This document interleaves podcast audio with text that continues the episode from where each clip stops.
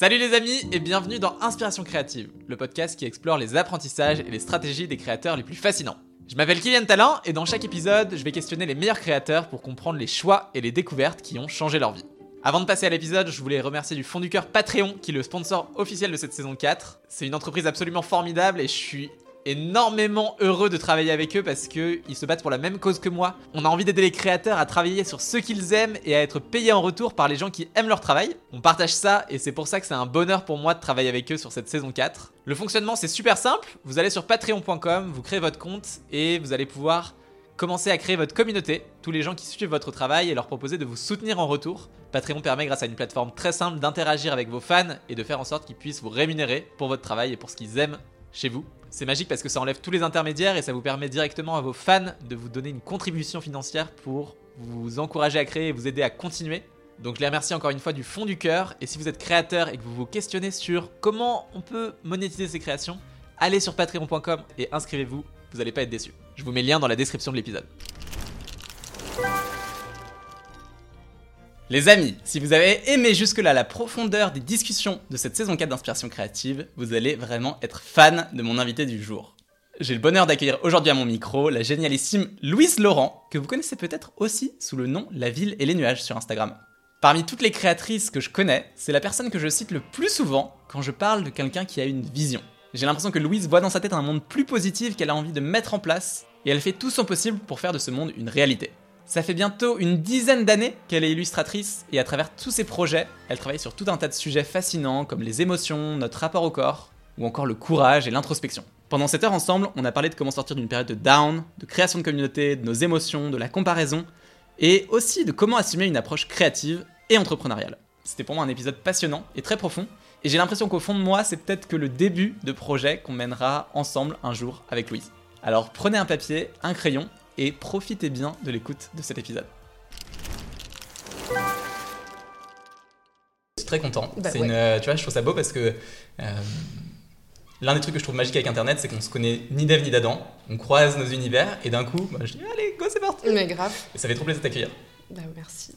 Euh, je suis trop curieux que tu me racontes, euh, t'en parlais un petit peu à demi-mot là il y, a, il y a deux secondes, mais comment toi t'es arrivé à l'illustration? Comment t'as démarré? Est-ce que c'est une passion d'enfant ou à, à 4 ans, 5 ans tu t'es dit ah j'ai envie de devenir illustratrice? Ou comment, comment ça s'est mis à- un peu petit à petit en place pour toi? Euh, bah, Est-ce qu'il n'y a pas un illustrateur qui te dit pas ça, genre? J'ai l'impression que tous les Bah, illustrateurs sont en mode. T'as des euh, gens qui le redécouvrent aussi, tu vois oui, C'est genre un truc qui genre. l'ont euh, nié pendant longtemps parce qu'ils avaient peur, je pense, de- d'essayer. Ouais. Mais euh, pour répondre à ta question, en fait, au tout début, quand j'étais enfant, je voulais être paysagiste parce que j'aime bien les fleurs et les arbres et la nature. Euh, paradoxal en vivant à Paris, c'est vrai que c'est un peu chelou. Mais euh, je voulais être paysagiste, mais j'étais très peu à l'aise avec les maths, avec euh, les- la physique et tout ça. Donc ça allait être un peu compliqué pour concevoir des jardins qui se cassent pas la figure. Donc euh, j'ai un peu abandonné le truc, mais dessine, je dessine depuis que je suis enfant, c'est vrai, ouais, que je, je- ça a toujours été dans ma vie. J'ai toujours euh, eu une maman qui m'a beaucoup montré des BD, euh, des livres illustrés, des dessins animés et tout. Une bonne mère, somme toute. Et Merci, merci, non, mais c'est- vrai Si en soi. Quand j'y repense, je- si ma mère m'avait pas montré tout ça, j'aurais sans, sans doute pas été. C'est vrai que t'as, beaucoup ce truc, tu sais. La relation maternelle-paternelle aussi dans ce que tu développes comme personnalité, de Bah ouais. confiance, de est-ce que tu crois en toi, euh, toutes ces choses-là, bah ça joue vachement aussi, ça vient beaucoup Ah de là, ouais, tu sais. ah bah ouais, ah bah c'est ce que- c'est que ça. hein. Ouais. Enfin, en général, c'est ça qui te construit, quoi.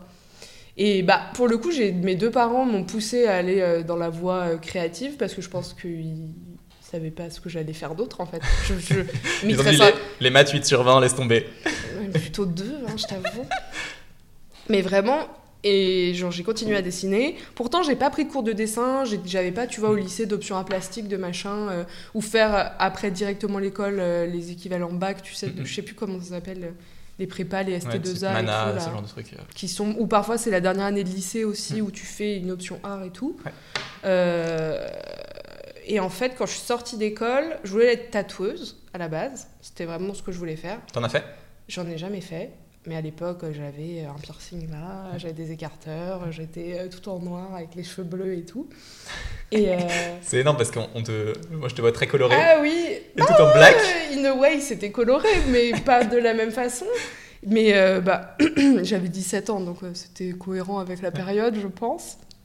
Mais mes parents, quand je leur ai dit ça, euh, alors ce sont pas des gens du tout effrayés par euh, les mondes alternatifs, on va dire, mais ils m'ont dit, bah en vrai, pff, t'es sûr de, que ça va te durer toute la vie d'avoir envie de faire ça? Moi, je, je pensais que oui. Finalement, ça m'est passé quand même très vite. Et euh, ils m'ont dit, bah, si tu veux faire ça, on va te mettre... euh, Enfin, fais une école qui va te réapprendre à dessiner, qui va t'apprendre vraiment euh, les bases de- du dessin. Et c'est pour ça que j'ai fait Pellingen, du coup, parce que la prépa était super centrée sur la pratique du dessin. Vraiment, on n'avait pas de digital, que du, que du manuel, Ouais. pendant un an. Et en fait, t'avais, euh, c'était c'était médecine le bail. Tu avais 200 qui rentraient, 100 qui restaient à la fin, voire moins. Euh, trois Très énormes sélectif. ateliers, euh, des trucs où tu fais que, que, que, que, que dessiner. Et vraiment, quand tu dis qu'ils t'apprennent à dessiner, ils t'apprennent à tenir ton crayon au sens où on te met la- le crayon dans la main. Ouais, c'est vraiment le- l'école carrée. euh, Ouais, c'est très carré, c'est très dur, je trouve, comme école. Enfin, moi, ça a été très dur pour moi. Mais super aussi pour faire ses gammes, j'imagine. Tout à fait, mais j'étais pas du tout préparée à ce que ça soit aussi compétitif. Et moi, je suis pas du tout une personne euh, dans la compétition. J'ai horreur de ça, vraiment. Je, je m'en fous en fait des autres par rapport à moi. J'ai pas envie de les, de les battre, quoi. Mais il le fallait finalement pour continuer à avancer. Et moi, je me suis, j'ai- je suis entrée au repêchage, tu vois, pour te dire à quel point euh, j'étais détachée du Ouais. truc. Et en fait, après, euh, c'est une école qui finalement te forme très peu à l'illustration. Euh, ça t'apprend à faire de la DA euh, pour euh, bosser en agence, pour faire de l'édition, de la photo, du motion, tout ça. Mais finalement, l'illustration, elle se perd au fil de la, de la formation. Et il n'y a que en fait, les cours de croquis de nu, de modèles vivants, que tu gardes en, en dessin. Quoi. Ok. Donc moi, c'était un peu le seul truc où il me- qui me restait. Et j'ai eu des profs bah, géniaux. Frédéric Arditi, notamment, qui est une personne qui est le fils de Pierre Arditi d'ailleurs. Je trouve ça Ça génial. drop, ça ah drop ouais, je trouve ça ouf. Et euh, c'était euh, c'était vraiment le, le seul prof qui m'a donné envie de continuer à faire du dessin vraiment. Mais euh, mon histoire, elle se contredit quand même, puisque quand je suis sortie d'école, bah, je suis allée en agence tout de suite, parce que j'avais peur, tu vois, de faire de l'illustration. C'est ça que j'allais te dire, parce que quand on parlait d'autres personnes qui redécouvrent Bah, l'illustration ouais. après, t'as dit, je pense que c'est parce qu'ils avaient peur d'essayer. Bah, c'est ça. Toi, t'as as, l'impression d'avoir eu peur d'essayer aussi un moment, Ouais. d'avoir surmonté ça. ouais, euh, ah, ah, carrément. comment t'as fait? Carrément, parce que euh, quand je, je me rappelle vraiment d'avoir dit ça quand j'ai passé mon diplôme. J'ai dit, putain, euh, les gens qui se mettent en freelance en sortant d'agence, c'est des kamikazes, tu vois. Et, et en fait, c'est ce que j'ai fait trois mois après, et, ou quatre mois après, on va dire. Et euh, j'ai surmonté ça en me disant que finalement, j'avais fait cinq ans d'études euh, qui m'ont bien fait chier, clairement. Euh, et c'est pas pour aller faire un travail euh, finalement qui me plaît pas, parce qu'en agence, je m'épanouissais pas du tout. Et euh, c'est ce que je me suis dit. Et ça, j'a- j'appuie vraiment là-dessus. J'ai eu la chance d'avoir des parents qui ont continué en sortant d'agence, en sortant d'école, pardon, à me dire. bah, reste un an encore à la maison, on te te fout pas à la porte, c'est pas t'as fini l'école, il faut que tu, tu travailles. Mes parents m'ont dit prends un an pour voir si le freelance ça marche, si tu arrives à, à, te débrouiller, à trouver des clients et tout, ou à te refaire en tout cas un book dilu qui tient la route. Et c'est ce que j'ai fait. Et euh, je suis sortie d'agence en novembre et j'ai eu mon premier contrat en freelance en mai. Donc toute cette période-là, j'ai fait que dessiner, dessiner, dessiner, faire mon portfolio, euh, tu vois, remettre tout en place, trouver un style un peu d'illustration aussi, parce qu'avant j'avais un style qui était très euh, euh, mixte, tu vois, je faisais plein de, je faisais du noir et blanc, je faisais des trucs, des paysages, des machins. Et il m'a fallu, oui, quand même, bah, six mois en vrai pour, pour me lancer. Donc j'ai euh, contacté des- de la presse jeunesse et c'est eux qui m'ont donné mon premier contrat.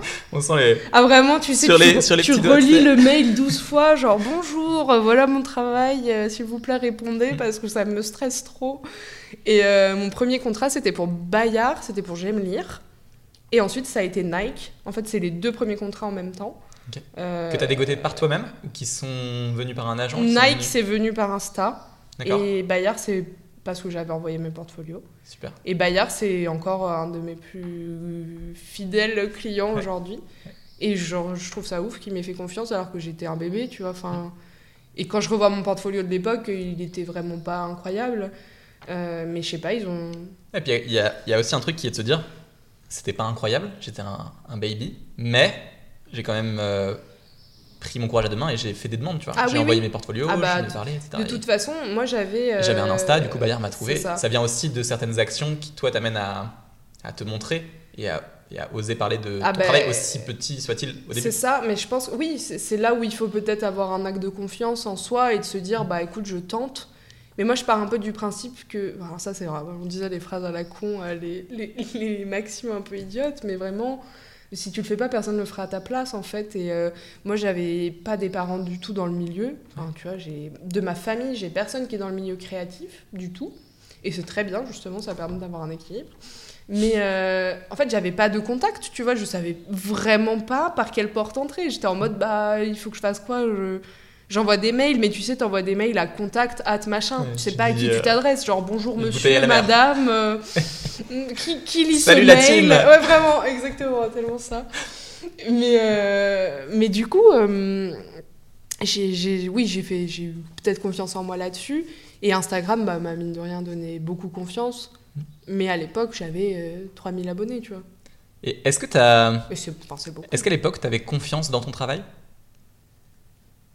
Vois, j'ai l'impression qu'il y a souvent ce truc, et c'est un truc sur lequel je t'entends aussi parler, où pour se lancer, c'est un mélange de l'envie intérieure de prendre sa place, Mmh. tu sais ce que tu disais un petit peu il y a deux Mm. secondes, et aussi avoir un minimum confiance dans les gammes que tu as déjà faites, qui te permet de te dire, bah, en fait, euh, oui, mon travail, il n'est pas parfait, et bien sûr qu'il est voué à s'améliorer, à progresser, à évoluer, mais j'ai confiance dans, à l'instant T, ce que je peux proposer, qui est, qui est baby, Ouais. ok? Ouais, je pense. Je pense, mais en fait, je sais pas si j'ai confiance même en mon travail maintenant. ou J'en sais rien en fait. Je crois que je me suis surtout pas posé la question en fait. Je me suis pas dit. euh, Je j'ai suis pas censuré. j'ai pas fait une introspection en me disant oh là là, euh, est-ce que. En fait, je- mais je fonctionne, je pense aussi comme ça dans la vie et je m'en rends compte euh, maintenant. Je, je, je crois que j'en ai un peu rien à faire si on trouve ça bien ou pas bien. Hmm.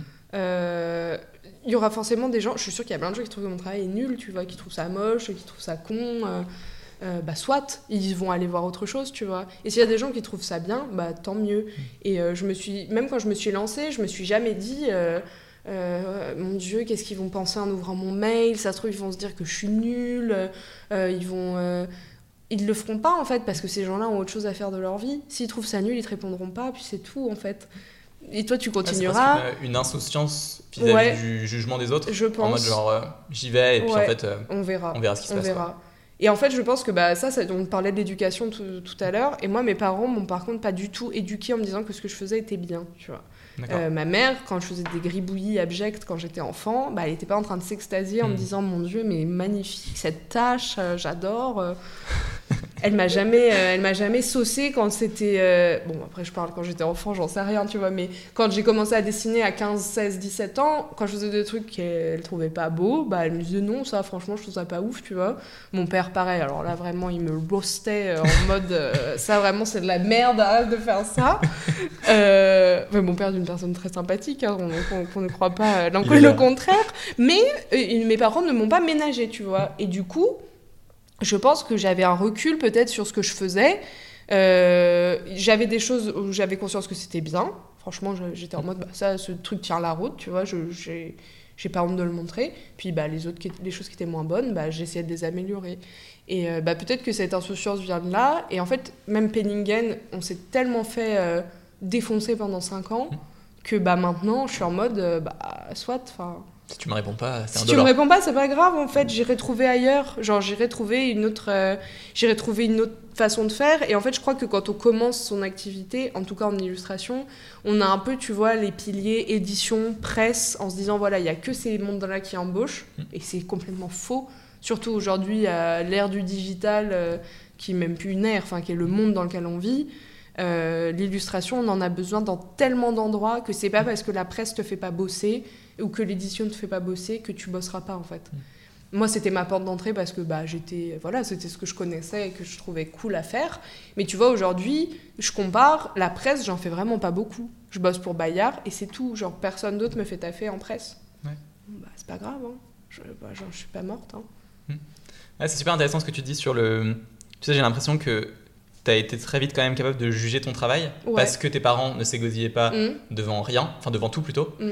Euh, et parce oui, que parce t'as que devant rien, ça aurait été vraiment. non mais tu vois dans le sens où euh, bah, en gros quand c'était bien ils te le disaient mais quand Ouais. c'était pas bien ils te le disaient Ouais. aussi et en fait ça permet aussi d'être euh, juste au moment où tu essaies de devenir professionnel et de te dire mais en fait ça c'est bien potentiellement bien parce que je parce qu'on m'a toujours dit la vérité aussi C'est ça. tu sais il y a un truc aussi chez des jeunes créateurs parfois qui ont qui voient le succès d'autres personnes et qui se disent bah j'ai très envie d'être très fort tout de suite ou d'avoir de la renommée ou une audience ou des gens qui, qui aiment et qui suivent mon travail alors que parfois le on manque de niveau, tu vois, entre Ah ouais on manque de travail, on manque on n'a pas assez roulé sa bosse. C'est bien que tu dises ça. Et je pense que c'est important de le garder en tête. Ouais. Qu'en fait, euh, ben, moi je me rappelle le premier épisode d'inspiration créative, ben, j'étais pas, je me sentais moins à l'aise en tant qu'intervieweur que maintenant, tu vois. Bah ouais. Euh, ma première vidéo YouTube, c'était la cata. Bah, Et en fait, je pense qu'il faut toujours garder ça en tête et se dire est-ce qu'on, est-ce que le problème, si on n'a pas de résultat, c'est pas parce qu'on n'a pas encore assez travaillé, planché, eh ben ouais. roulé sa bosse. Mais bien sûr, et en fait, euh, je, je le vois beaucoup euh, dans l'illustration et euh, quand les gens te demandent comment t'as fait pour Instagram, pour avoir du travail et tout,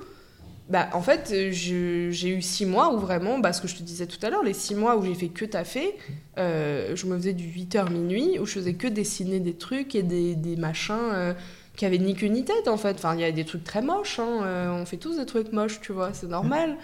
Et, euh, et effectivement, genre, euh, souvent les gens ont envie de travailler tout de suite euh, en illustration en n'ayant pas souvent remis leur taf en cause, tu vois. Où ils, sont, où ils se disent, bah Instagram ça marche pas, ou, ou personne s'intéresse à mon travail, mais bah c'est un peu dur ou cruel de dire ça, mais c'est que bah peut-être que ton travail en ce moment, il est pas assez pointu ouais. ou qualitatif.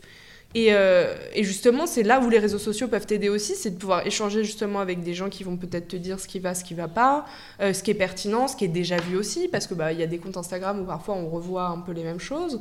Euh, mais c'est difficile d'être, de, de faire une introspection de son travail, surtout sur un travail aussi émo, enfin Personnel. personnel de- et qui tient à cœur Ouais. que, que le, le travail créatif, tu vois. C'est, c'est... Quand tu fais des fichiers Excel euh, ou des fiches produits, bah t'es là, bon, bah elle est dégueulasse ma fiche produit, je m'en fous, c'est pas, pas ma boîte, tu vois, je m'en fous. Euh, alors que là, quand c'est ton travail, euh, quand c'est ce que t'as sorti de tes mains et de ta tête, bah si tu vois que ça marche pas trop, t'es un peu en mode, bah mince, je suis nul, quoi. Mais il faut aussi garder ça en tête Ouais. c'est ton dessin, c'est ton travail, mais c'est pas ta personne, tu vois. Moi, j'ai des boulots où j'ai envoyé mes croquis, on m'a dit, Euh, c'est pas du tout la vibe, ça, enfin, c'est pas du tout ça qu'on veut. Bah, ça voulait pas dire, Louise, tu es nulle, arrête immédiatement de dessiner, tu Je vois. pense que c'est un point super important parce que si tu mélanges les deux, tu te dis bah, en fait, euh, dès qu'on me dit quelque chose sur mon travail, on m'attaque personnellement. Alors que si tu es capable de faire la part des choses, c'est aussi ça qui te permet de te remettre en question et de te dire je vais bosser un peu plus, Bah, je vais affiner ce ouais. que je fais, je vais peaufiner, améliorer ma technique, mes idées, etc. Et c'est un peu impitoyable dans le sens où il y en a que ça va couper sec, tu vois, Ouais. en mode genre ah bah en fait, c'est peut-être pas fait pour moi. Mais si tu t'accroches par contre et que tu mets un deuxième essai, et un troisième essai et un centième, Tout à fait. c'est là il se passe Tout belles à choses fait. Et je pense aussi que quand tu, euh, quand tu te mets en freelance, euh, il faut te dire, même si ça peut paraître prétentieux de se dire ça, c'est une entreprise, tu vois. Même si tu es le seul, euh, le seul employé de l'entreprise, tu vois. Et bah, c'est ton entreprise. Et ça veut dire que. euh, mais ça, j'y pensais souvent. On parlait d'Aurore tout à l'heure, euh, Bay. Ouais. Elle le dit tout le temps dans ses contenus. Et bah, j'appuie ce qu'Aurore dit. J'espère qu'elle sera contente que je prêche sa parole si elle regarde.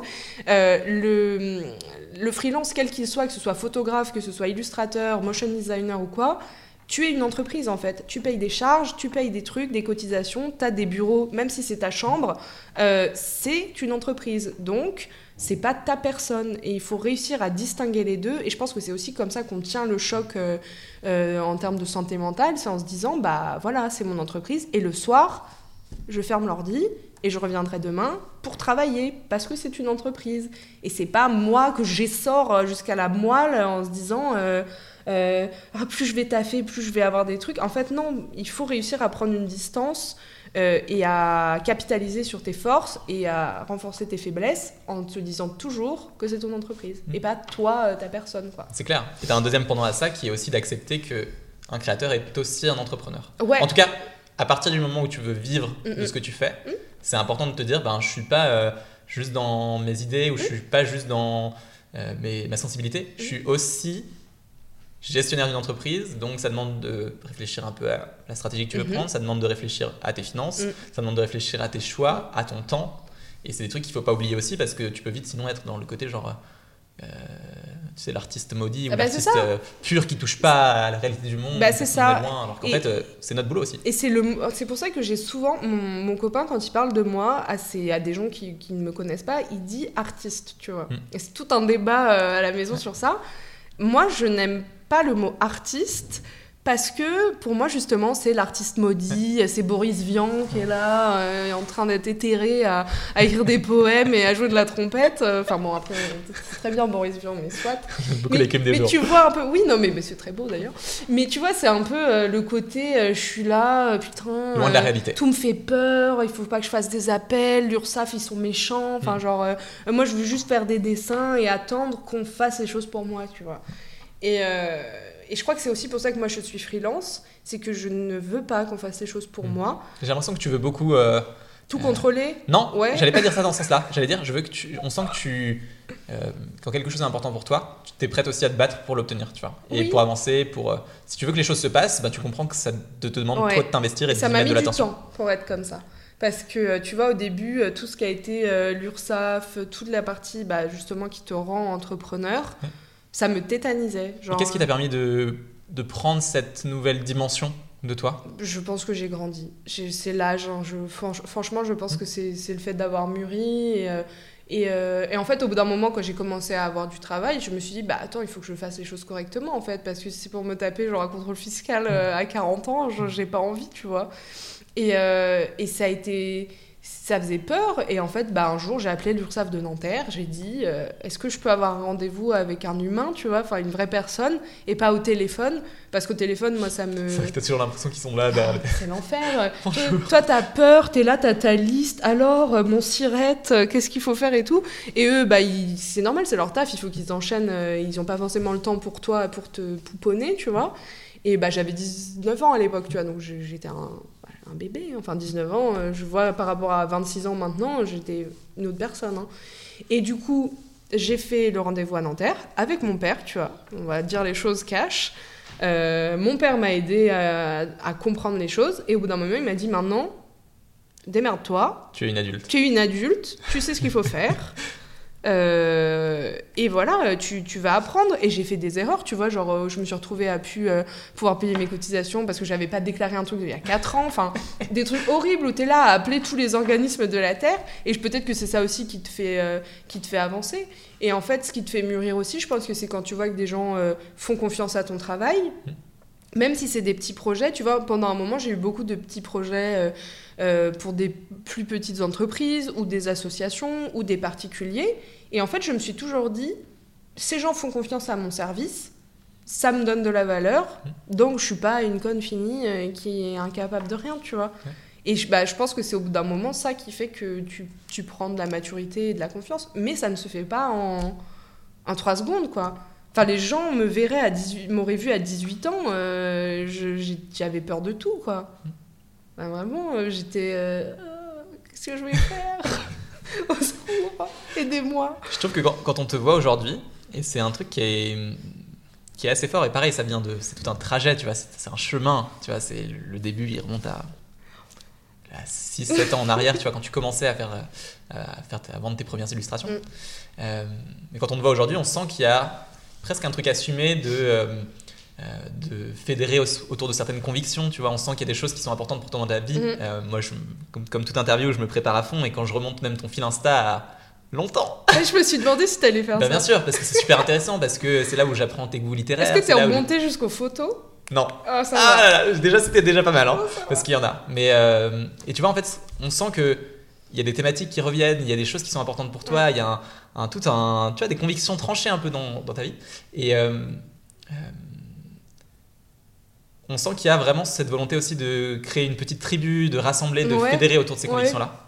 Et on sent qu'il y, a- il y a eu vraiment tout un trajet, tu vois, de, d'entre peut-être le baby, la naïveté du début, et maintenant, en fait, euh, ben, tu as réussi à identifier aussi certaines, certaines choses, certaines thématiques euh, qui résonnent avec toi et qui résonnent aussi avec l'extérieur, Mm. qui te permettent de fédérer, et je pense que ça participe aussi à toute la communauté que tu crées et les gens qui te suivent euh, sur Insta aussi. Bah, je pense, et euh, Ouais, je crois que. Bah, en fait, moi, je suis fille unique. Enfin, j'ai deux demi-sœurs qui sont comme mes sœurs pour moi, tu vois. Mais, Pareil. mais je suis fille unique. Mine- Sur le papier, euh, c'est Ouais, je fille suis unique. exactement la même situation. Et en fait, bah, je pense que c'est peut-être pour ça qu'on a envie, tu vois, de. Pas d'aider les gens, mais Mm. de d'avoir des gens autour de soi, de, de, de créer des choses. Et en fait, moi, je crois que c'est ça que j'aime bien avec Instagram, c'est qu'à l'heure actuelle, j'ai. euh, c'est euh, c'est énorme de le dire, genre 57 000 personnes derrière moi. Moi, j'applaudis, c'est super. Et tu vois, je suis remonté à l'époque où des- tu disais, ah, je suis super content, 15 000 abonnés, 16 000, on va faire un concours et tout. Mais ouais, et, Et, en c'est fait, génial cette confiance-là. Je, je- mais en fait, je remercie ces gens vraiment. Ça fait, j'ai toujours l'impression d'être niaise en disant ça, mais c'est hyper sincère. Je veux dire, si ces gens n'étaient pas là, je ferais pas mon travail aujourd'hui de la façon dont je le fais en tout cas.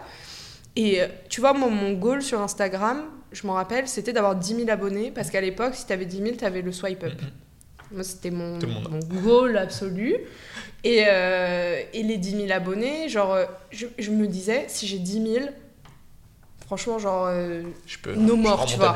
c'est bon. ouf, genre je- je- 10 000 personnes, c'est enfin, énorme 10 C'est 000 beaucoup. personnes. On se rend plus compte en fait quand on passe. C'est ça qui est un peu tordu parfois, c'est quand tu passes le cas, tu te rends plus compte que Mm. c'est des gens derrière. Et moi, ça c'est vraiment un truc que j'essaye de me rappeler euh, tous les jours. Et bah je le fais puisque je parle avec. J'aime pas dire ma communauté, ça fait un peu euh, sec. Des tu gens, vois. euh, ta petite tribu? Ouais, voilà, genre des, des gens humains. qui aiment mon travail ou qui aiment euh, peut-être pas comme mon travail, je sais pas, euh, mes conneries de TikTok ou, ou de blagues débiles, tu vois. Mais, mais, mais je vois aussi que souvent les gens se parlent entre eux, tu vois, qu'ils interagissent sous des posts, qui parfois s'envoient des DM, des choses comme ça. Et moi je me dis, en fait, bah, c'est ça qui, qui me plaît, c'est que les gens viennent pour une, pour une raison ou une autre, que ce soit pour du contenu, euh, bon, j'aime pas dire euh, positif parce que c'est un peu vide de sens euh, comme, euh, comme mot, mais un truc qui leur fait du bien et qui derrière fait que bah, ils sont un peu plus contents. Moi, c'est ce que je veux. Et en fait, quand j'ai lancé Instagram, mon Instagram, j'étais une personne vraiment très triste. J'étais une personne. Euh, euh, ouais, j'étais pas heureuse dans ma vie. Enfin, j'étais, oui, pas en dépression, mais pas, loin, quoi. Ouais. Et euh, j'avais un. Pardon J'avais. Hein? Une part d'ombre? Ah ouais, vraiment, vraiment. J'étais toute ma période en école et en sortant, j'étais vraiment une autre personne. Et euh, j'avais un contenu qui était super euh, dark. Je dessinais beaucoup de crânes, beaucoup de dagues, euh, des trucs vraiment. J'écrivais des textes. Tu les relis, t'es en mode putain, mes frères. euh, ça va, enfin, genre, t'as besoin d'aide? Je pense que j'avais besoin d'aide à l'époque. hein. Et bah, les dessins m'ont permis de faire ça. Et je pense qu'aujourd'hui, ça, ça a permis de, de... Ça a évolué. Et, les- et j'ai des gens qui sont de cette époque-là encore et qui m'ont dit Mais c'est ouf d'avoir vu comme tu allais mieux et comme machin et truc. Et aujourd'hui, je pense que c'est ça que je veux aussi. Je me dis S'il y a des gens qui ont besoin d'aide ou qui sont tout seuls ou qui sont tristes, juste tristes, tu vois, il n'y a pas besoin d'être là euh, à s'ouvrir les veines euh, euh, pour, pour aller mal. Euh, Peut-être que mon contenu ou les livres que je fais ou les choses que je propose peuvent les, les rendre un peu plus gays, tu vois. Je dirais pas heureux, j'ai pas envie d'aller dans des, euh, euh, dans des grosses, euh, des grosses métaphores, euh, se dire qu'un compte Instagram peut rendre une personne heureuse, tu vois, mais Tu vois, je trouve qu'il y a, y presque un mélange. euh, ça fait, effectivement, ça fait du bien ce que tu partages, dans le sens c'est positif, Mm. mais ça aide aussi à prendre un pas de recul parfois, tu sais, sur Ouais. euh, un peu le. Souvent, quand on est en, en- dans une période où c'est dur, où c'est compliqué, ou, ou même une journée qui est mauvaise, Mm. bah, on est tendance à être très triste, alors qu'en fait, c'est juste une perspective sur un chemin qui est oui, qui, quand tu prends, tu Oui. dézoomes, est super positif. C'est et ça. tu vois, le mot, moi, qui revient beaucoup quand je vois ce que tu fais, c'est du courage, en fait. Tu vois Non, mais c'est vrai. ouais, C'est aussi, C'est vrai. aussi niais que ça puisse Oui, paraître. oui. C'est un, un mot qui est superbe. C'est genre, en fait, quand on, on vient, on passe du temps avec toi, entre guillemets, Mm. on regarde ce que tu fais, on, on consomme ce que tu fais, Mm. et genre, on repart avec du courage, euh, envie de se dire, en fait, oui, c'est pas très grave. Ouais, Euh, bah, c'est Mon ça. chien est mort, je vais continuer à. Oh non. non. mais tu vois ce que je veux dire C'est, bah, il y a plein de péripéties, il y a des moments qui sont plus faciles Ouais, que d'autres dans la vie, mais ça. il donne du courage pour dealer avec ça et aussi pour avancer vers ce qui nous permettra de vivre une vie mieux, vécue ou en tout cas plus, plus entière. quoi. Ouais, c'est tout à fait ça. Oui, c'est vrai que genre j'ai j'ai absolument pas euh, la prétention de euh, de proposer un contenu qui soit exclusivement positif et tout parce que je suis pas comme ça dans la vraie vie. Moi, il y a des jours où genre euh, c'est de la merde, tu vois, et je vais me coucher à 16h parce que euh, genre j'ai pas envie d'affronter euh, la réalité, tu vois. Ouais. Et, euh, et mon contenu, je pense qu'il est. Enfin, j'essaye en tout cas à ce qu'il soit équilibré et pas que en mode t'es triste, ne le sois pas. Euh, Ouais, aussi dire Ça- euh, t'es triste et et bah ok, droit. Et, bah puis- c'est pas grave. et t'inquiète, la vie voilà. va continuer, mais Et c'est souvent, souvent, je reçois des commentaires parfois un peu vénères, tu vois, euh, en mode euh, ouais, mais de toute façon, euh, c'est qu'une illustration ou c'est qu'un réel, euh, Mhm. c'est rien, enfin machin. Et bah là, justement, j'ai souvent des abonnés qui répondent, tu vois, en mode bah non, mec, Ouais. moi je suis content d'avoir vu ça, tu vois, ça m'a ça m'a fait du bien. Et genre là, j'ai un, j'ai un réel que j'ai posté. Il y a deux semaines, qui a fait un, un reach que j'avais jamais vu dans ma vie. Le truc a fait presque 170 000 vues, tu vois. ouais. Pour moi, c'est insensé, enfin, c'est énorme. Et sur, je pense, le reel le plus personnel que j'ai pu faire euh, de ma vie, tu vois, enfin, hyper... euh, coïncidence, pas sûr. je sais pas, enfin, je sais pas si c'est personnel, mais qui est hyper intime, ouais, qui, oui, qui est intime, tu vois, qui, qui, qui, qui parlait de, de mes émotions et tout. Et, euh, et j'ai eu, ouais, des commentaires euh, pas gentils, tu vois, j'étais en mode, bah, euh, C'est pas c'est gentil. pas cool, arrête. Et les gens répondaient vraiment en mode, bah non, moi j'étais content de lire ça, je l'ai envoyé à ma... J'ai envoyé à ma copine qui était triste, j'ai envoyé à ma mère qui, qui était vraiment pas bien non plus. Et en fait, moi, c'est que ça, tu vois. Et les gens m'envoient souvent des messages en me disant J'ai partagé ça sur le mur au taf pour souhaiter un bon lundi, ou j'ai partagé Ouais. ça à ma copine qui vient de se séparer de son mec. Et en fait, moi, c'est que pour ça que je fais mon travail. Puis les- en fait, c'est en termes de contribution pas au pour monde. autre chose, quoi. Je veux dire, les gens qui vont venir euh, mettre de la haine ou en tout cas du négatif, Mm. je sais pas ce qu'ils font au quotidien, tu vois. Bah mais ouais, il y a des chances qu'ils apportent pas, pas forcément grand chose ou en tout cas ils ont il y a de la négativité alors que ce truc là aussi euh, euh, ces gens là vont le juger comme euh, simple, niais ou en tout cas voilà. Alors qu'en fait ça fait t'apporte quelque chose, tu vois. La personne elle te côtoie et elle sort avec quelque chose en plus derrière quoi. Mais, euh, mais là, c'est intéressant de dire ça parce que euh, moi, j'ai eu un moment où j'étais euh, sur Internet et j'étais méchante, tu vois. Hmm. Genre, j'étais j'étais pas Ça méchante. venait de quoi? De la jalousie de... Non, j'étais malheureuse. J'avais envie de crever, vraiment. Genre, euh, j'étais. Franchement, j'ai- quand j'ai du...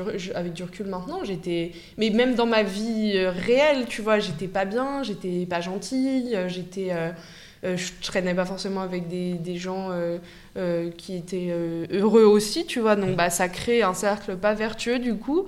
Et, mais ouais, j'étais. alors, j'étais pas une personne. genre, j'harcelais pas les gens ou quoi, mais tu vois, je tweetais des trucs qui étaient. qui- tout était de la merde, tu vois. Les gens étaient cons, tout était nul. Et comment t'as évolué sur ça? Je suis partie des réseaux sociaux. Genre, je suis partie de Twitter à ce moment-là. ça t'a suffi? Ouais, ça m'a suffi. c'est pas facile d'aller déconstruire des trucs euh, Ouais, comme ça qui sont hyper ancrés dans des mécanismes. En fait, Bah, ouais. tu les vois, les gens aigris qui a 60 ans ou 70 ans, c'est pas que, pas que l'âge, hein, mais qui, qui vont être très aigris parce qu'ils ont eu l'habitude de râler toute leur Ouais, vie. c'est ça. C'est pas facile quand t'es sur ce créneau-là de te dire, bah, en fait, qu'est-ce que je fais pour que ça change? Qu'est-ce que je fais pour être. euh, euh, changer de regard, de perspective sur les choses. Quoi. Moi, je pense, je, sais, je pense pas que c'était même une histoire de perspective, c'était surtout une histoire de bien-être, tu vois. Et euh, en fait, j'étais en colère, j'étais super en colère contre tout. Et euh, j'avais des raisons de l'être, vraiment, pour le coup. Mais, euh, mais c'est en me disant que je pouvais pas continuer à être euh, en colère toute ma vie.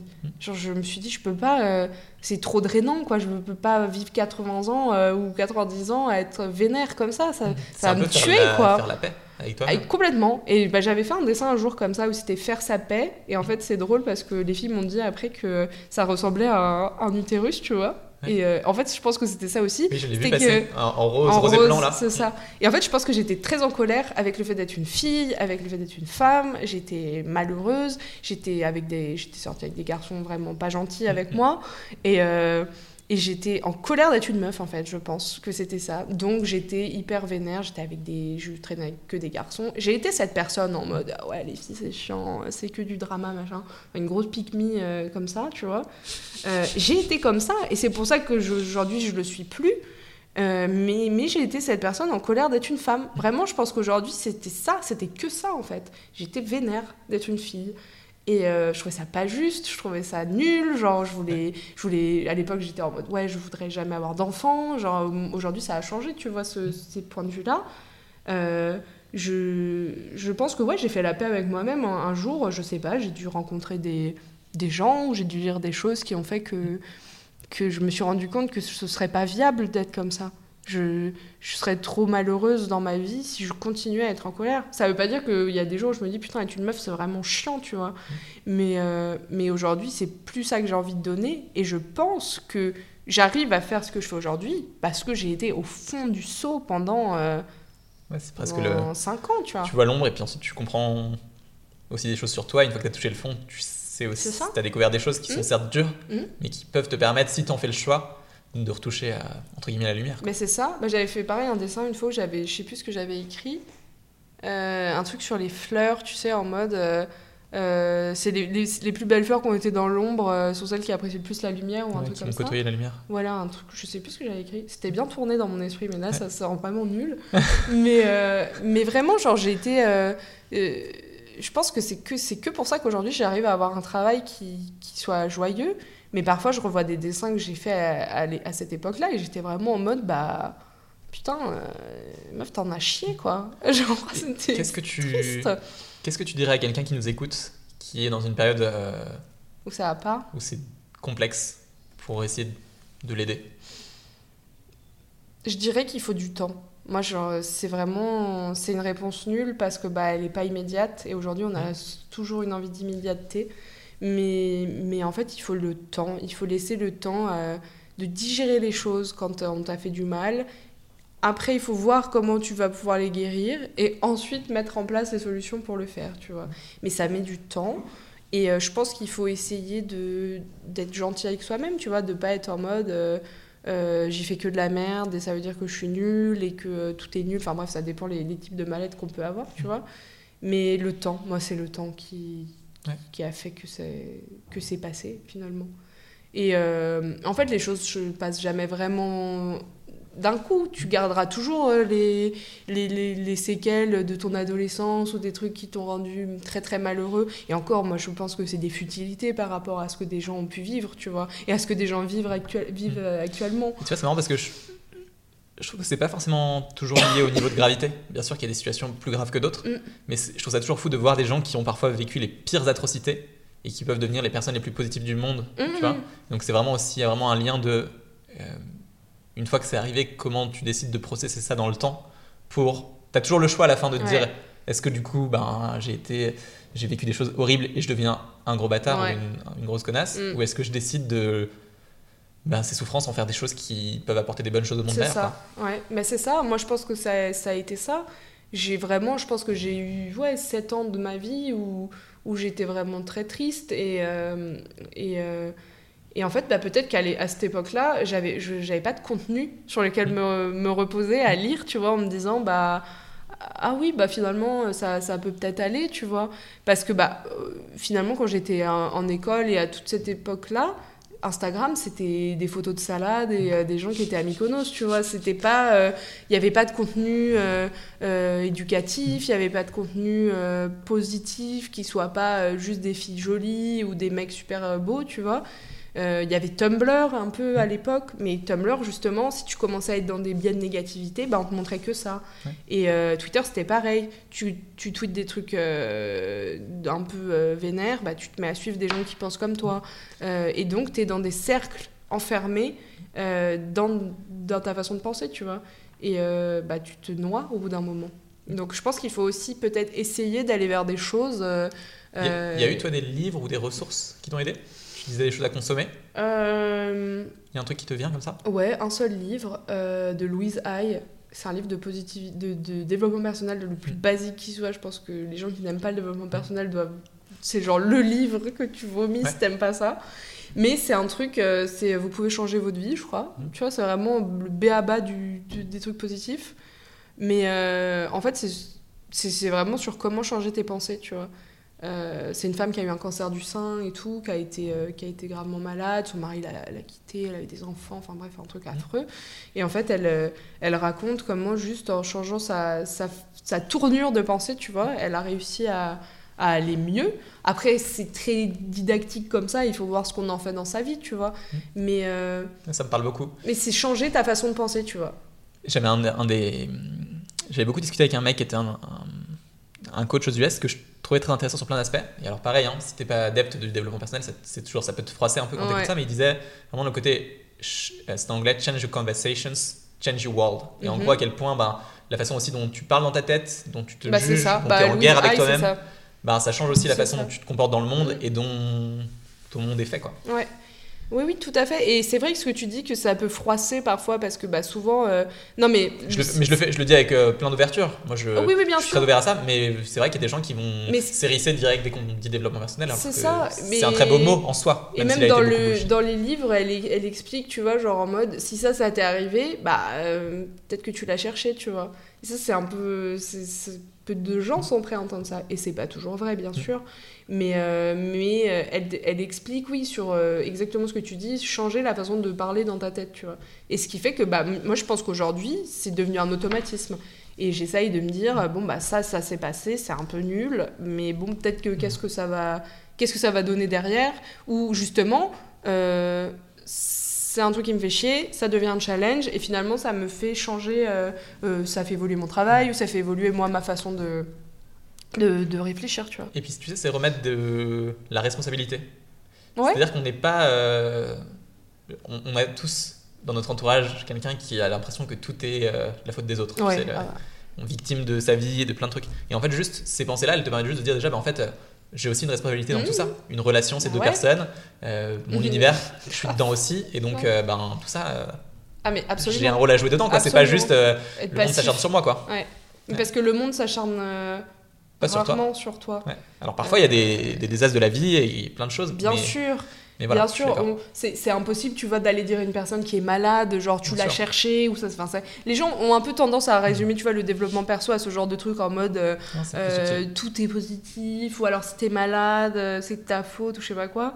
Mais euh, c'est- c'est pas du tout ça. C'est c'est justement, bah, si je suis malade, euh, comment je vais réussir bah, peut-être à me battre ou à trouver des, des- des réponses à mes peurs, tu vois, c'est aussi ça, tu vois, ça, dans, le- elle parle beaucoup de la maladie, tout ça, dans, dans son bouquin, euh, Louise Hay, et, euh, et ça, ça montre euh, des approches plutôt de sujets qui font très peur, tu vois, de la mort, de la maladie, de la perte de ses proches, euh, de la solitude, de, du divorce, genre des trucs bah, que dans la vie, ça, ça arrive en fait. Être dans le développement personnel, ça veut pas être dans une bulle et tout est positif et tout va bien et je m'engueule jamais avec mon mec et il y a des matins où je suis Mm. toujours de bonne humeur. C'est pas du tout ça. Genre, je pense que c'est justement amener des nuances et pour mieux les supporter et pour mieux vivre les choses nulles de la vie, tu vois. Mm. Moi, je le vois vraiment comme ça. Et pas du tout comme un truc de secte euh, où on allume des bougies et on lit des bouquins. euh, Et d'ailleurs, le terme, je trouve qu'il a été beaucoup galvaudé et Mm. aujourd'hui utilisé par très, plein de gens qui sont. trop trop galvaudés. bullshit, Comme etc. bienveillant aussi, tu vois. Mais en soi, bienveillant, développement personnel, c'est des mots qui sont magnifiques, tu vois. Mm. Je veux dire, on, on est là pour ça, tu vois. Mais oui, mais Mais ça a été utilisé après par d'autres qui. c'est comme le greenwashing, tu vois, Ouais. c'est du positive washing. Aujourd'hui, t'as plein. Faut faire le tri. Le body positive, c'est pareil. Là, je le vois, il y a des youtubeuses, euh, leur euh, all chin, ça marche plus. Bah, qu'est-ce qu'on va faire maintenant Euh, Des reels sur euh, je suis belle, je suis bien, je suis bien dans mon corps et machin. Alors qu'en fait, c'est juste pour vendre des Ouais. trucs derrière. Ça, ça me rend ouf en fait. Et c'est même pas. Il y a même pas de fond. Enfin, genre dire à une fille qui est mal dans sa peau, bah t'es belle. Hmm. Bah, elle va te dire, bah non, enfin, genre, je, je me trouve affreuse. Ouais, un genre, petit euh, peu plus de trucs à, aller chercher. et, et en fait, je euh, presque parfois, je me dis, le, le body positif, c'est presque horrible dans le sens où c'est résumer une personne à un corps et à une apparence, tu vois. Mhm. Et moi, ce que je pense que je défends dans mon travail, c'est aussi de dire aux gens qui sont pas euh, juste beaux ou belles ou moches ou, euh, ou j'en sais rien. En fait, on s'en fout, tu vois. Ouais. Et c'est le livre dont je te parlais tout à l'heure qui sort là aujourd'hui du, du Québec, là. C'est un livre pour les jeunes filles qui s'appelle De la beauté. Et euh, c'est tout un truc qui déconstruit le euh, euh, on s'en fiche que tu sois belle. Euh, c'est pas ça qui fera que euh, euh, tu pourras faire des grandes choses dans ta vie. C'est pas ça qui t'empêchera de voir le monde, qui t'empêchera d'avoir un amoureux ou une amoureuse, d'avoir des animaux. Enfin, genre, on, s'en fiche que tu sois beau ou belle. Alors les gens te diront, bah oui, mais les gens beaux ils réussissent mieux dans la vie ou j'en sais rien. Qu'est-ce qu'on s'en fout Genre, qu'est-ce que c'est être beau? Enfin, genre. moi, j'ai vraiment beaucoup déconstruit ça, tu vois, aujourd'hui. Et je crois que c'est pour ça que je suis peut-être mieux dans ma peau aussi. Parce que bah il y a des moments de ma vie où j'ai grossi, où j'ai maigri, où genre mon corps a changé. Euh, j'ai été paralysée du visage quand j'avais 14 ans, tu vois. Ça, c'est un truc qui fait que j'ai vachement évolué euh, sur moi aussi. Et je, et je le revois aujourd'hui, je vois des photos de moi à l'époque où je me trouvais horrible, tu vois. Où je me trouvais vraiment, ouais, moche. Je- à- au moment où j'ai pris les photos, et je les revois aujourd'hui, je suis en mode, mais comment j'ai pu genre me Hmm. détester autant, tu vois Et euh, je méritais pas ça, je méritais pas de me détester autant. Et personne mérite de nourrir de la haine pour soi. C'est horrible. Je veux dire, il y a tellement de trucs horribles dans le monde, n'en rajoute pas sur tes, sur tes épaules. Genre, si t'es en vie, que t'es en bonne santé, tu mérites, euh, tu mérites du bon, tu vois. Tu mérites pas de te regarder tous les matins et te dire euh, Ah bah je suis moche, euh, du coup je mérite rien. Putain. Merci Louise, merci, c'est trop bien. non, Euh, mais c'est, je non, pense mais que c'est c'est vrai. des, des Ce enseignements. truc de la haine euh, sur soi, il est tellement important. Et déjà, si on peut faire la paix et si on peut arrêter d'être en guerre avec ses propres avec pensées, soi-même, c'est ça. déjà, euh, ok, ensuite on peut affronter ce qu'il y a devant. Mais si on commence Exactement. par dedans être en conflit permanent, c'est dur. C'est horrible. Mais en fait, on peut pas. Et moi, je le vois aussi, même en échangeant avec des. Comment s'appelle Des adultes, tu vois, avec de mon entourage et tout, des femmes de mon entourage, ma grand-mère ou des, ou des gens comme ça qui aujourd'hui me disent Ah ben, c'est vrai que moi, toute ma vie, j'ai été comme ça, puis je suis contente de voir que toi, tu le fais pas, tu vois. Et, et en fait, moi, j'aimerais bien même aider, pas que des gens de mon âge. Je sais qu'il y a des gens de. des femmes de 40 ans, de 50 ans, tu vois, qui. euh, euh, qui n'osent pas être qui elles sont, qui parce qu'elles ont 50 ans, euh, elles sont périmées ou genre euh, moi ça c'est des trucs qui plus je grandis, plus j'ai envie de les défendre, tu vois parce que c'est pas parce que t'as plus 30 ans ou, 20 ou 25 ans que tu n'existes Ouais, plus t'as dans le monde, tu vois. Et ça pareil, bah Bayard on en parlait aussi. Je fais pas des placements de mon taf, mais en Non, vrai non, ça me bah, tient hyper à cœur d'en parler. On sent que t'es aligné avec eux aussi. Je- bah, c'est ça, et je travaille pour une newsletter qui s'appelle Vive, euh, qui est en fait un média pour les femmes de 50 ans et plus. Ouais. Et c'est pour leur apprendre, tu vois, euh, euh, à 50 ans, on peut changer de taf, on peut monter sa boîte, on peut être autonome. Aujourd'hui, Mhm. on n'a plus besoin d'un mari pour, pour être une femme dans le monde. On peut avoir une vie après avoir eu des enfants, après avoir été divorcé. On peut avoir Après- une vie en ayant des rides, après 55 avoir ans. été licencié. Ça paraît très utopiste, mais en fait, ces femmes-là qui écrivent Vive, qui sont des journalistes, euh, proposent des solutions en fait. Ouais. Ils te montrent que bah, ça existe, qu'il y en a des femmes qui se, Qui se réinventent. Et en fait, moi, je, je trouve ça vraiment très triste de se dire que passé 50 ans, les choix qu'on a faits, on peut plus les changer Mhm. et qu'on est là, bah pff, ouais, euh, c'est nul. Enfin, genre, euh, mon mari m'a trompée et je suis toute seule, bah ça veut dire qu'il faut que je reste toute seule et que je mérite rien d'autre, tu vois. Et moi, je. Et même pour les hommes, d'ailleurs, je parle beaucoup des femmes, mais des hommes passés euh, 50 ans, c'est la même chose, tu vois. Je trouve ça horrible de d'essayer de enfin d'être dans un monde où tu as une date de péremption qui, qui n'est enfin qui est fausse qui est juste un- une construction de la société tu vois. Grave. et qui est très dur à déconstruire par contre. Genre là je parle avec mes grandes phrases c'est facile de retrouver du travail et tout. Pas du tout. Euh, c'est très difficile et on est dans un pays où, euh, où passé 50 ans euh, euh, c'est un combat du, du quotidien de, de se réorienter tu vois. Enfin c'est très dur. Et tu vois, c'est un truc qui est en rapport, t'en parlais tout à l'heure, qui est vraiment le, notre rapport au temps dans la société, qui Ouais. est vachement, euh, compliqué vachement compliqué, j'allais dire complexé, qui est vachement. Enfin bon, c'est- à la fois notre ressource la plus précieuse, mais en même temps, bah voilà, on est tout le temps dans une logique de je perds mon temps, est-ce que je fais les bons choix, etc. etc. surtout Et- notre génération j'ai l'impression qu'on Ouais. est J'ai du mal à juger par rapport à la génération de nos parents, mais en tout cas, le rapport au temps, pour tout le monde, tu vois, et même dans Mm. le cas que tu donnais là, avec euh, se réinventer sur une fin de au-delà de 50 ans, comment tu fais, etc. Mm. C'est- C'est aussi des questions super importantes. Et tu as un truc euh, que je t'ai vu répéter plusieurs fois, que je trouve intéressant, qui est un peu le côté euh, euh, faites confiance au. Tu, je sais plus comment tu le dis, mais trust the timing of your life ta- trust Ouais. the timing of your life, tu vois. Mm. Faites confiance au, au processus de la vie, tu vois. Mm. Et euh, je sens que c'est un truc qui est vachement ancré chez toi, comme genre, Ouais. un peu genre, déconstruisons ce rapport au temps, et en fait, acceptons que certains seront en avance sur un truc, mais comment tu peux te comparer à eux alors qu'ils ont un chemin de vie qui est totalement euh, différent de toi?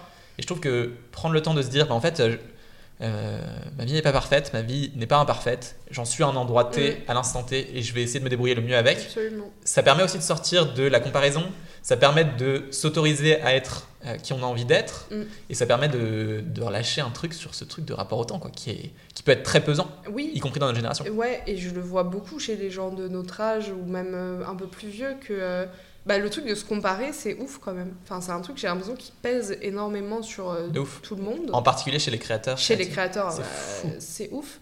Mais moi, je, ça m'arrive parfois, tu vois, je... mais je crois pas que je me compare, je, genre, je regarde ce que font les autres. Je me dis, lui, il est vachement chaud, enfin, il est trop fort, tu vois. Euh, Qu'est-ce que je peux tirer de ces enseignements pour avancer? Bah, de toute façon, euh, on se sait hein, sur ce genre de truc. Mais je vais pas me dire, genre, ah, lui, il a fait ça, il est trop fort et moi, je suis trop nulle et ça veut dire que je ferai jamais ça. Je suis plutôt en mode, bah, comment il a fait là pour arriver à ce, cet endroit où moi, je ne suis pas actuellement? Mais ça veut pas dire que l'endroit où je suis maintenant est mauvais, tu vois, par rapport à lui. Parce que ça se trouve, ce mec se compare aussi à un autre, et tout le monde se compare tout le temps en se disant je suis nul par rapport à un tel. On- Mais ça, c'est pareil que la haine de soi, on peut pas avancer en se comparant tout le temps. Parce qu'en te- en passant ta vie à te comparer aux autres, ta vie à toi, tu ne la vis pas, en fait, c'est ça. Qu'est- Qu'est-ce que tu as comme. euh, J'essaie de le théoriser parce que je trouve que c'est important, mais c'est pas facile en même temps. Qu'est-ce que tu as comme, euh, comme outil ou comme état d'esprit qui te permettent d'avoir une relation apaisée à la comparaison? Tu vois, Toi en toi, je te sens hyper apaisé sur ça. Tu vois, en Ouais, gros, la vrai. comparaison, pour moi, l'inspiration et la comparaison, c'est un même spectre. C'est le bon côté, c'est l'inspiration. Tu prends des bonnes idées, tu Ouais. échantillonnes le monde, Ouais. tu regardes les choses. Quand tu bascules côté jalousie ou côté euh, haine ou côté, on passe sur la comparaison et là, ça devient un poids, ça devient une pression, ça devient une, euh, tu sais, des, des choses qui nous font dire qu'on n'est pas à la hauteur. Ouais. Et la limite, elle est, Elle est ténue. elle est ténue. Ouais. Bah, la jalousie, c'est un sentiment qui est vraiment affreux, je trouve. C'est un sentiment qui est collant, qui est vraiment horrible, je trouve. Et euh, je pense que je l'ai vécu euh, à un bon moment à mes débuts, tu vois. Je sais pas si j'étais jalouse. J'étais. Est-ce que jaloux et envieux, on le met sur la même ligne? Je sais pas. Mm. Euh, envieux, j'ai l'impression que dans l'envieux, ça veut dire que tu le jalouses, mais que tu vas faire en sorte d'arriver à là où il est. Alors que jaloux, ça te pourrit juste Ouais, t'es juste en train de, et tu le subis. de maugréer dans ton coin. Voilà, alors que envieux, c'est bon, un peu greedy, tu vois, c'est un peu en mode moi aussi je voudrais ça, tu vois. Donc peut-être que c'est un peu moins pire. Mais je pense que j'ai été envieuse à un moment et je me disais mais putain, pourquoi moi je fais pas ça? Pourquoi moi je euh, j'y arrive pas? Pourquoi je suis pas comme elle? Pourquoi je lui ressemble pas? Euh, Même physiquement, ça, ça a été beaucoup des trucs euh, sur le physique aussi. Et en fait, bah, au bout d'un moment, je me suis dit mais genre, si cette personne fait ce qu'elle fait, si moi je fais la même chose, bah, elle, elle est déjà à sa place. Donc moi, ça, ça va pas être ma place. Qu'est-ce que je vais faire? Je vais euh, évoluer autour d'elle, être dans sa, dans sa nébuleuse et être un ersatz de sa personne? C'est pas possible, tu vois. Du coup, je pense que j'arrive à, ne pas vivre avec de la jalousie ou de la comparaison en me disant que moi, je fais ce que je fais. Euh, j'ai mes convictions, j'ai les sujets qui m'intéressent. euh, ils me sont propres, d'autres gens ont les mêmes, mais ne le feront pas de la même façon. Et j'aurai toujours ma façon de faire, tu vois. Et c'est aussi ça. Je pense que je regarde pas non plus excessivement ce que font les autres gens. Euh, quand j'ai des copines qui ont des projets qui sortent, bah, je suis super contente pour elles parce que bah, c'est super que chacun puisse vivre de sa passion et, euh, et kiffer parce qu'il n'y a pas qu'une personne qui, qui peut être heureuse et les autres non.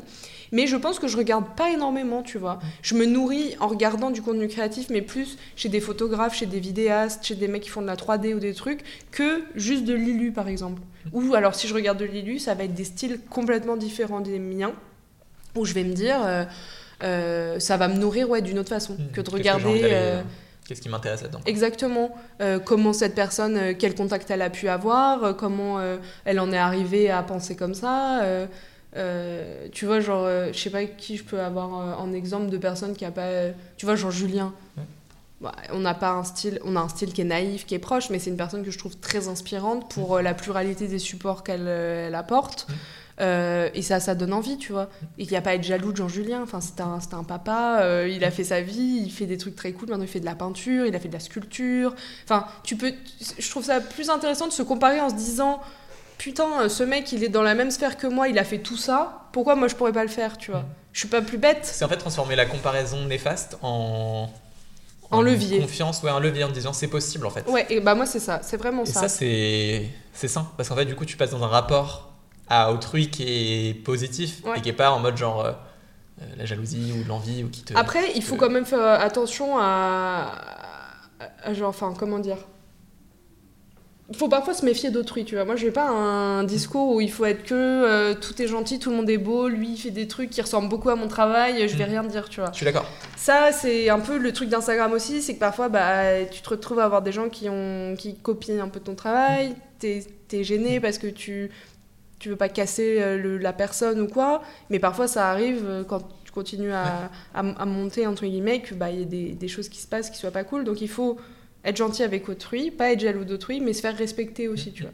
Pas être la bonne poire euh, que- sur laquelle on va rouler allègrement euh, et que... et que- Faire une tarte aux poires. ah, vraiment, genre, moi, je, il faut... Enfin, ça, pour le coup, Ouais, j'ai jamais été trop gentille. Mais, Non, mais c'est aussi se faire respecter et puis. euh, mais en fait, euh, je voilà, pense que tout dire- ce, qu'on, tout ce qu'on dit est relié à la confiance en soi, à tout ça, en fait. C'est ce que j'allais dire, tu sais, sur la comparaison. Mm. Je trouve que ce qu'on y revient, c'est euh, développer petit à petit dans le temps. Encore une fois, c'est pas en un claque, c'est pas une baguette magique qui dit maintenant j'ai confiance et Ah du bah coup j'ai une relation saine et apaisée à, la, à autrui. Mais par contre, se dire euh, est-ce que je me suis questionné au fond sur euh, qu'est-ce que j'ai envie d'apporter Mm. Et du coup, en fait, quand tu es au clair et aligné avec ça à l'intérieur, ça aide énormément, je trouve, à se dire, bah, quand je vois quelqu'un, en fait, j'ai pas forcément envie d'avoir la même vie que lui. Non, Et du coup, ben, ça enlève ce poids de me dire, bah, en fait, je- la- ma vie est ratée ou ma vie est un échec parce que, bah, en fait, c'est pas la même vie que lui et c'est très bien, tu vois. Mais bien pas besoin de faire la sûr. même chose. Et puis en fait, moi je pense qu'il faut arrêter avec euh, les phrases euh, réussir sa vie, rater sa vie. Mm. C'est quoi réussir sa vie? C'est à l'aune de quoi qu'on dit qu'on a réussi sa vie? Mm. Parce qu'on a une maison, parce qu'on a des enfants, parce qu'on a, euh, je sais pas, de l'argent sur son compte bancaire, j'en sais rien. Ça c'est propre à chacun, tu vois. Et je crois que c'est aussi comme ça qu'on euh, qu'on avance et qu'on se construit, c'est qu'on décide un jour ce que c'est, tu vois. Et moi, réussir ma vie, ça sera pas la même chose que ma sœur ou que, euh, ou que mon père, tu vois. Et c'est cool. Genre, euh, moi, je. Ça, c'est un super outil. Je trouve ça génial. Bah, c'est de se oui, dire, raison. pour gérer la comparaison, euh, commence par comprendre ce que c'est pour toi réussir ta vie. C'est ça, tout à fait. Ouais, moi, je, je, moi réussir ma vie, c'est euh, continuer à, à faire mon travail, à le faire convenablement, euh, à être en bonne santé, à être avec mon copain et, euh, et qu'on construise un truc ensemble. Mais c'est, ça va pas être, je sais pas, avoir un yacht à Monaco ou, ou être président ou CEO du- d'un- d'une boîte du CAC 40, tu vois. Ça, chacun réussit sa vie. Moi, j'ai des, des, par exemple des attentes salariales, pas salariales, financières, tu Mm. vois, qui ne seront pas les mêmes que ma sœur, qui sont pas les mêmes que ma meilleure amie. Euh, et c'est ok, on s'en fout en fait. Genre, c'est c'est toujours pareil, c'est genre, vis ton truc. Mm. On s'en fout que machin il gagne euh, 100K et toi t'en gagnes 20. Enfin, chacun euh, est comme il est au moment où il est, tu vois. Et rien ne te dit que c'est pas parce qu'aujourd'hui tu as cette vie-là que demain ça pourra pas évoluer. Je crois qu'il faut se dire ça aussi, tu vois, que les choses peuvent vraiment évoluer très vite. Tu peux, euh, tu peux quitter ton taf qui te plaît pas euh, demain, tu peux euh, quitter ton mec si tu l'aimes plus, tu peux, t'es pas obligé d'être enfermé quelque part, tu... Ça, je, je l'ai vu partout chez mes potes qui restaient en couple parce que ça allait pas, parce qu'ils avaient peur, parce que machin, j'ai peur d'être seule, j'ai peur de trucs. Bah, arrête d'avoir peur en fait. Hmm. Enfin, de, tu peux mourir demain. Enfin, moi, je suis, je suis hyper binaire, je suis hyper dans les phrases à la con comme ça, mais, mais mine Mais de ont- rien. Ces maximes-là, elles ont beaucoup de vrai aussi. Euh, je veux dire, si, dès lors que demain tu peux prendre un avion et il se crache, euh, bah ok, cool, tu, tu vas t'être comparé à ton pote euh, pendant 4 ans, bah d'accord, et lui il a continué à vivre sa vie, et toi t'es là, t'as nourri ton, ton aigreur, Ton et c'est tout. Bah super Wouh une, une bonne vie en perspective, hein ah bien là, bien, bien nourri, hein, putain. C'est ouf, tu vois, genre, euh, et c'est pour ça, genre, parfois, je suis, je suis étonnée de rencontrer des gens qui, qui, qui sont comme ça, tu sais, qui ont peur de... Enfin, pas- je suis pas étonnée, mais je suis plus, j'ai plus envie de les aider et de leur dire, euh, bah, fais-le, tu vois, enfin... C'est un peu un. Ose. Ce que t'entends- ce là, c'est vraiment le, le memento mori qui permet de dire, bah, en fait, à un moment, on va mourir. C'est ça. Là, tu vois, je, je sais qu'en le disant, il y a des gens qui vont dire, comment ça, on va mourir Enfin, oui, mais tu vois, moi, Ouais, je- genre, je- juste l'avoir dans ta tête et de se dire, ça. bah, en fait, non, c'est juste qu'une une vie, elle est vécue, elle peut s'arrêter demain, dans 50 ans, on sait pas. Mais par contre, euh, on a, qu'est-ce qu'on en fait au quotidien et qu'est-ce qu'on en fait sur les prochains mois et Bah ouais. comment on peut la vivre. Mais tu vois, c'est un peu euh, spirituel de dire ça, tu vois, c'est. Je, suis- je suis une personne qui, a des, qui tient des grands discours, des grandes phrases comme ça, mais pour autant, je suis une personne très anxieuse. Mm. Euh, j'ai des tocs depuis que je suis petite et tout, tu vois. C'est des Mm. trucs qu'on sait pas de moi. Mm. Euh, j'ai peur de tout. Et tu vois, je repensais à l'Islande, le voyage en Islande que j'ai fait il y a. Ouais, pas on en avait longtemps. parlé. Ouais. Et euh, c'est mon copain. Alors, par contre, mon copain, lui, n'a hyper euh, lui il a peur de rien tu vois. il, te- il est from scratch sur tout et c'est bien parce que moi ça me bouscule et je pense que ça me fait mûrir aussi et un matin il s'est réveillé il avait des vacances il m'a dit tu veux pas qu'on parte en Islande tu vois. Et moi qui suis genre la meuf la plus anxieuse euh, genre de la terre, j'étais là bah euh, je sais pas, j'ai des contrats à finir, euh, j'ai des machins à faire, euh, la boutique, comment je vais faire, j'ai pas tout envoyé des mes machins. Et en fait, bah, j'ai compilé sur deux semaines tout le taf que j'aurais dû faire en un mois et demi. Et J'ai emmené mon, mon iPad en je Islande et j'ai bossé là-bas. Mais je me suis dit, en fait, euh, c'est bon, quoi. Genre, euh. L'an dernier, j'ai- eu plein de contrats, j'ai gagné des sous. Ces sous-là, bah, j'ai envie de les dépenser en Islande parce que j'avais peur, tu vois, parce que c'était cher et tout. Euh, et en fait, je me suis dit, bah, Et en fait, l'argent, je vais pas l'emmener dans ma tombe. Et en fait, banc. et Yafat Ah bah, ça vaut le coup d'y aller pour le prononcer, hein. Exactement, grave. Mais c'était tellement bien, en fait. Enfin, genre. Euh, J'aurais tellement regretté de pas l'avoir fait et, et surtout bah, justement on a bien fait parce que du coup mon copain a commencé un nouveau job et bah les vacances on les aurait pas eu Tout euh, de suite. tout de suite. Là, on avait du temps, on avait l'argent, et bah go. Rien ne nous dit que l'argent et le temps, on l'aura euh, dans, dans deux ans. Alors que peut-être dans deux ans, on aurait été plus euh, rassuré de le faire. C'est un peu. Et, et pour moi, c'est dur, tu vois, d'être comme ça, de, de parfois faire De des trucs euh, from scratch. Moi, je lâche pas du tout prise, je suis une contrôle fric totale, tu vois. Alors, J'ai un conseil pour toi. Trust the timing of your Ah, life. mais oui, ça pour le coup. Je rigole, tu vois, je je rigole. suis contrôle fric sur plein de. sur Ouais. euh, plutôt des aspects euh, logistiques de la vie, tu vois. Je suis pas. Enfin, je suis- je suis stressée un peu de tout. J'ai deux conseils. euh, deux conseils, putain. Le gars- en fin d'épisode, il est cramé. Non, c'est vrai. J'ai deux, euh, deux questions que j'aime bien poser à la fin. La première, c'est si tu devais partager quelque chose, une idée, un principe, un truc qui est important pour toi, pour aider quelqu'un qui est sur son chemin de créateur, Mhm. qu'est-ce que tu aurais envie de lui donner? Euh, Je sais, une je sais bonne que tu m'as dit que tu aimais bien les maximes, donc je sais que ça fl- là, dans le cerveau, il y a, il y a 17 idées qui sont là. Alors, qu'est-ce que. Celle-là ou celle-là ou celle-là? Bah, peut-être pas finalement, parce que. Je saurais pas quoi dire. Je pense que ça revient un peu à tout ce que j'ai dit euh, pendant cet épisode. Il faut être patient. Ça, il faut... ça c'est un conseil que je donne à tout le monde. Euh, il faut être patient dans sa vie. Il faut parfois euh, euh, donner du temps au temps et de la chance au temps. Quand on est sur un chemin de création, quel qu'il soit, je pense qu'il faut être très curieux et il faut euh, voir plus loin que le bout de son nez et voir plus loin que le bout de- du mois, tu vois. De se dire, je fais quelque chose en ce moment euh, pour que sur le long terme, ça en vaille la peine, tu vois. Euh, par exemple, quand on, commence son entreprise, euh, investir dans du bon matériel, investir dans des choses qui vont faire que tu travailles bien, c'est important. Ça fait peur de dépenser de l'argent parce qu'on n'en a pas beaucoup au début et tout. Mais ça, c'est important. Capitaliser sur des choses qui, pour lesquelles tu te remercieras plus tard, ça, c'est vraiment un truc que je, que je, je recommande.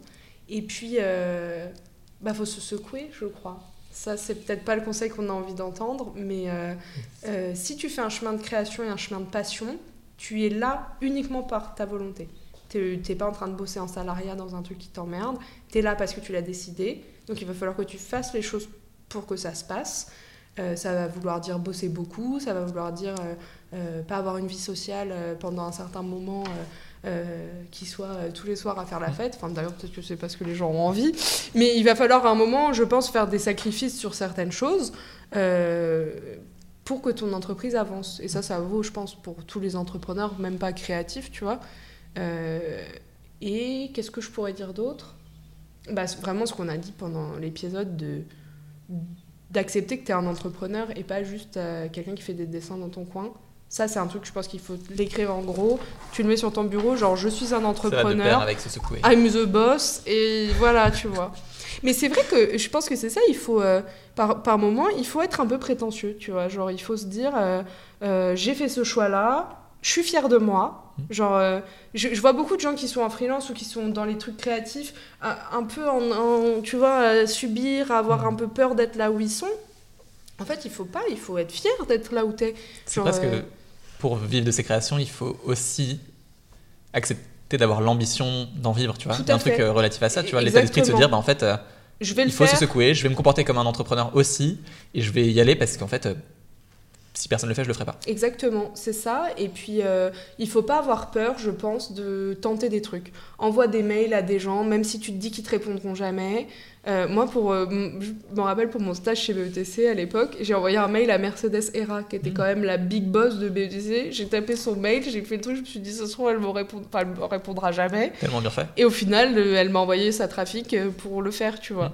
Euh, bon, je n'ai pas envoyé un mail à Barack Obama non plus, on va se calmer, mais Why tu not? vois, Pourquoi genre, c'est ça, c'est de se dire, genre, bah, j'envoie des mails, euh, j'envoie des, j'envoie des manuscrits si j'ai envie d'être édité, j'envoie des trucs, j'appelle, parce que ça, je sais que les gens n'ont pas envie d'entendre ça, mais euh, j'appelle les gens, c'est un peu chiant. Mais euh, ouais, il faut se bouger si t'as vraiment la.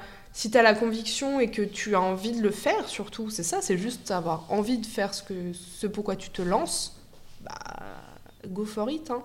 Et je sais que c'est facile, enfin, ça peut paraître un peu facile de dire ça maintenant, tu vois, que j'ai commencé à travailler, que j'ai que j'ai fait plein de choses différentes, que ça, ça se passe bien, tu vois. Mais euh, sincèrement, ça, c'est une pensée que j'ai depuis mes débuts. Je, je veux, je voulais être illustratrice, c'est ma passion, c'est ce que je veux faire, et je sais rien faire d'autre. Donc, bah, je, je ferai ça. Genre, il faut. C'est presque vital, tu vois, c'est un, un peu con de dire ça. Mais moi, je sais rien faire d'autre. Je suis pas une bonne graphiste, je suis pas, j'ai pas fait d'études autres que du dessin. Genre, je veux faire ça. Je veux pas, je peux pas faire autre chose que ça. Puis ça me rendrait trop malheureuse de faire autre chose, tu vois. Ouais. Donc je crois qu'il faut se donner les moyens de ses ambitions. Validé, je note, je note. Si c'est la maxime qu'on peut, euh, qu'on peut résumer, je crois que c'est c'est le truc qui résume le mieux, quoi. Après, quels sont ses moyens, quelles sont ses ambitions Vrai. J'ai une dernière question pour toi. Euh, je trouve que le podcast a pour but aussi de- d'aider les gens à s'éveiller. Tu vois, j'aimais bien ce que tu as dit aussi, tu vois, de voir plus loin que le bout de son Mm. nez. Euh, et il y a un truc qui pour moi est important, on en a beaucoup parlé euh, un peu en filigrane dans tout l'épisode, qui est aussi de se sentir vivant Mhm, et de vivre une vie, de vivre sa vie. mhm. Et du coup, je voulais te demander, toi, c'est quand la dernière fois que tu t'es sentie pleinement vivante? Un truc où tu t'es dit, là, je, là, ça vibre. Oh bah. Moi je sais, je, je crois pas qu'il faut genre qu'il y ait des moments spéciaux pour ça. Moi c'est un peu tout le temps, tu vois. Euh, par exemple quand je fais de la moto avec mon copain, je trouve ça stylé. Je, je me sens, euh, je me sens vivante, c'est bien. Euh, après évidemment, bah si je dois résumer pour un truc un peu plus grand, bah l'Islande franchement c'était le- Ouais. c'était ouf. Tu te sens, bah là pour le coup, ouais, je pense que tu, je pense que tu te sens vraiment vivant. Tu te sens petit surtout. Tu te sens humble, tu te sens bien remis à ta place. Ouais. T'es là euh, dans une grotte de glace, tu te dis mec, euh, le truc euh, dans trois ans il est plus là. euh, Qu'est-ce que tu vois le c'est phoque à Jökulsárlón là et tu te dis, oula, ok, d'accord, les gars. C'est incroyable. Genre, je, je trouve que c'est un pays qui te, qui te rend humble, je trouve. Et c'est bah, c'est la nature qui Mm. te rend humble pas surtout.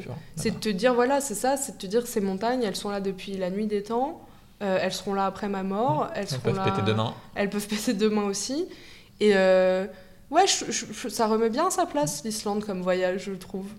Donc ouais, une petite, euh, un peu au quotidien, et, l'Islande, euh, et la grotte de glace. euh, Trop cool. Pour, euh, Écoute, Louise, ça. Merci beaucoup. Bah, merci J'ai à un toi. petit cadeau pour toi.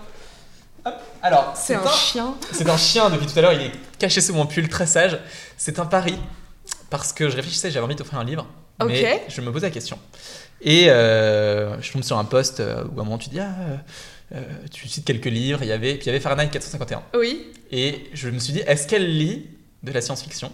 Et je me suis dit, vu les autres références, pas forcément, mais Ah ouais? j'ai un truc pour toi quand même, qui, euh, qui s'appelle Le problème à trois corps. Je sais pas si tu connais. Non, je connais pas. C'est un des trucs euh, les meilleurs que j'ai lus. Ok, trop cool. sur- C'est de la science-fiction, mais c'est pas de la science-fiction euh, nawak qui se passe dans des galaxies multiples et tout dans tous Oh, les sens. moi, je suis pas réticente. Mon mec adore Hyperion et tout. Ok. là, euh. Bon alors c'est moins euh, dans ce genre-là. Ouais, ça a mais l'air par contre compliqué, c'est science-fiction dans le sens où ça te ça te fait imaginer des mondes qui pourraient exister. Ah, trop enfin bien. des choses ah, qui pourraient bah, exister. Et en fait euh, le gars, euh, je te raconte pas tout, je te spoil pas tout le truc, Trop mais cool. propose un truc autour du paradoxe de Fermi qui essaie d'expliquer sur euh, est-ce qu'il y a une vie extraterrestre? D'accord. Et donc en fait, lui, à un moment, il ré- enfin, c'est une trilogie, donc là c'est le premier tome, et il y a un moment où il parle, de- il essaie de résoudre le, par- le paradoxe de Fermi en mode pourquoi s'il y a pas pourquoi s'il y a des extraterrestres, s'il y a une autre vie ailleurs, pourquoi ils nous ont pas encore contactés? Ok.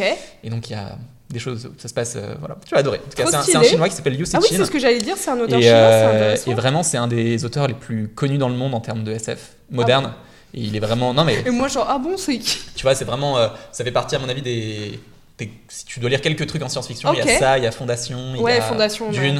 ouais. Euh, ok, non, mais c'est, tu vois, je veux dire, ça fait partie des, grosses refs, et lui, il est donc plutôt moderne, donc il vit encore euh, maintenant. Ah, trop bien. Mais c'est incroyable. Bah, merci beaucoup. Bah, Trop cool. Avec plaisir. Tu non, m'en diras des nouvelles. moi, je suis pas du tout. euh, j'ai aucun style littéraire. euh, Bah, j'ai hésité, je tu suis vois. réticente. Je me trouve ça toujours intéressant, moi. Tu sais, j'essaie de me mettre un peu dans la tête des gens, et, euh, et je voyais d'autres références. Puis moi, j'étais dans la librairie, je me dis, mais qu'est-ce que j'ai envie de... Puis j'avais lu ça que j'avais adoré, et je me suis dit, ok, ça, ça se tente. Moi, si elle a aimé façon, Fahrenheit 451, ça euh, se tente. Ah bah oui, puis même, je lis vraiment des choses archi différentes. hein. Hmm. Je n'ai pas, euh, pas de style euh, particulier, justement. Trop bien. Je, je Bah, écoute, si t'es ouverte, c'est parfait. Bah, trop cool. Merci beaucoup, Louise. C'était un bonheur de t'accueillir. Vraiment trop intéressant. Et... C'était très introspectif. Oui, mais c'était très riche. Moi, je, je trouve que c'est les meilleures discussions aussi parce que bah, on est dans un monde où tu sais, il y a plein de.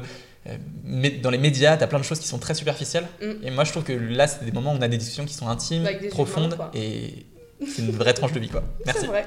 Ciao.